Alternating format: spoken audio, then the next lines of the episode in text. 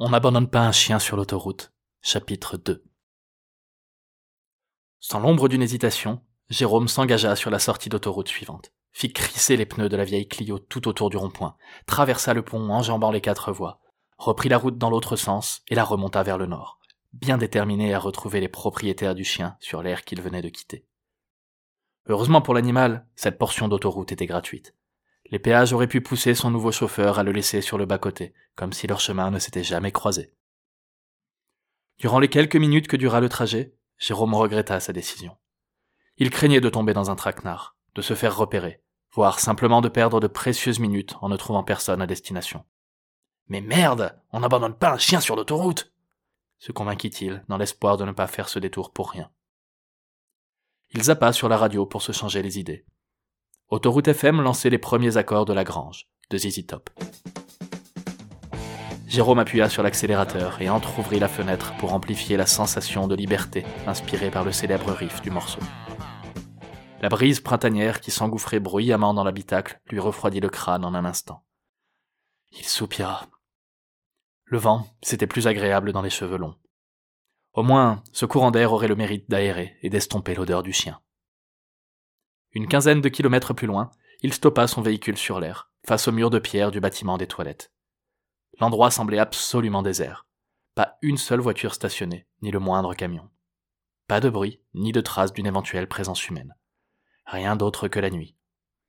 Mais comment ce foutu clébard a bien pu atterrir dans ma bagnole? Il redémarra en trombe, frustré d'avoir gâché autant de temps que d'essence. À ses côtés, le bestiau rappela sa présence d'un ronflement aigu.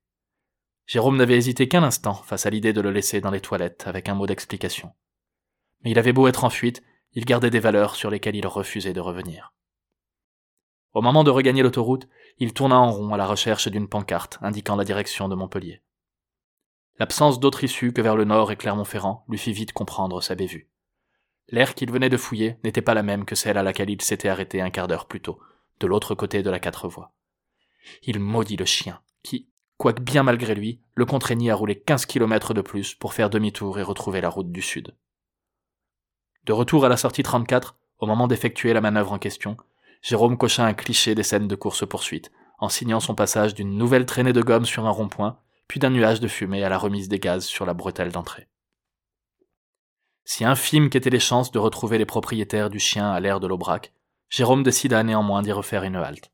Mais cette fois, du bon côté.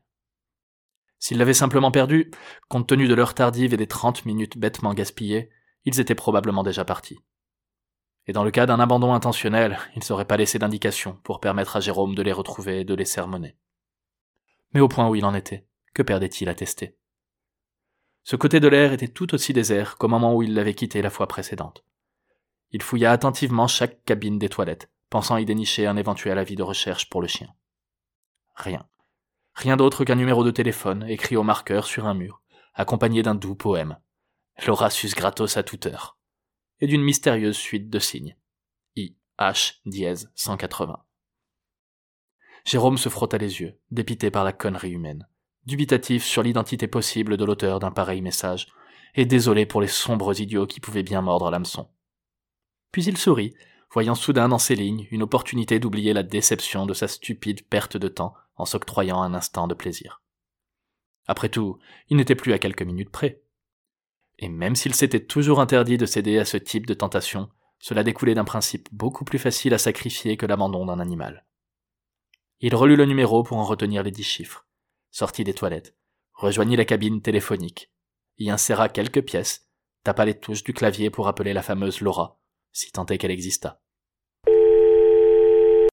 Ça sonnait. Le numéro était donc bien attribué. Jérôme hésita à raccrocher. C'était peut-être un faux numéro, ou une plaisanterie d'un ami à l'humour douteux.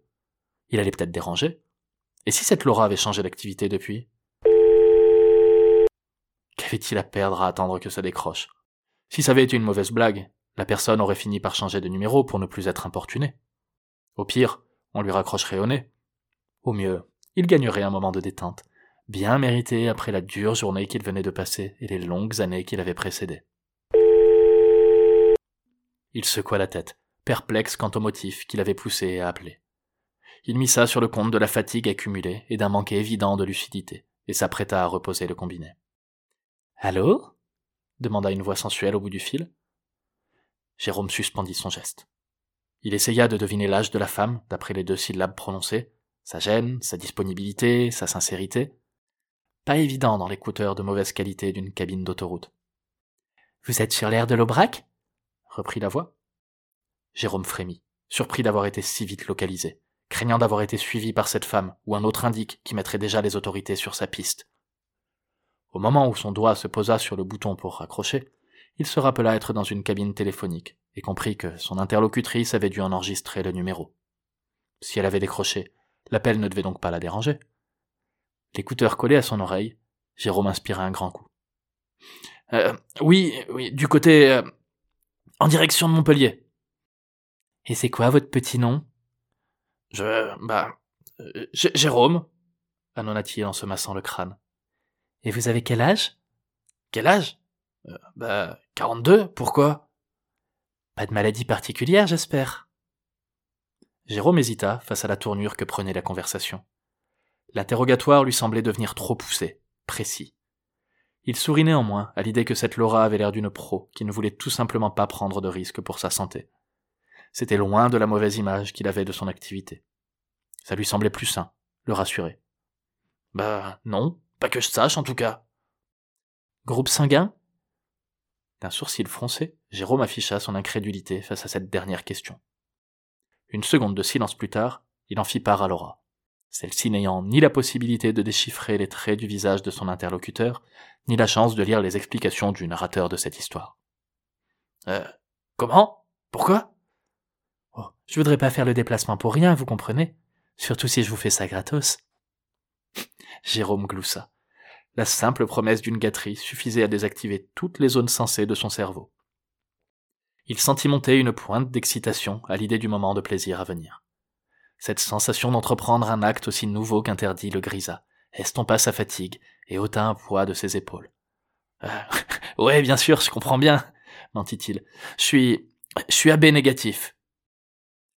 À la manière d'un abracadabra ou d'une formule magique, ces quelques mots le projetèrent douze ans en arrière. Des réminiscences d'hôpital lui revinrent en mémoire. Bruit de machine et lourd silence d'attente. Blouse bleue et mur blanc. Espoir et désespoir. Odeur d'anesthésiant et de désinfectant. Paupières closes de sa fille et tressaillements infimes de ses doigts. Tous ces souvenirs lui nouèrent la gorge, lui remuèrent les tripes, soulevèrent un début de nausée. Il ferma les yeux. Ok, ne bougez pas, j'arrive dans quelques minutes, conclut Laura d'une voix enjouée qui relança à peine l'excitation de Jérôme. Celui-ci secoua la tête pour en chasser les fantômes du passé. Une seule image persista. Euh, attendez, vous, vous connaîtriez pas quelqu'un qui aurait perdu son chien? Un, caniche ou un truc du genre? Blanc, vieux, pas en très bon état, avec... Trop tard. Elle avait raccroché.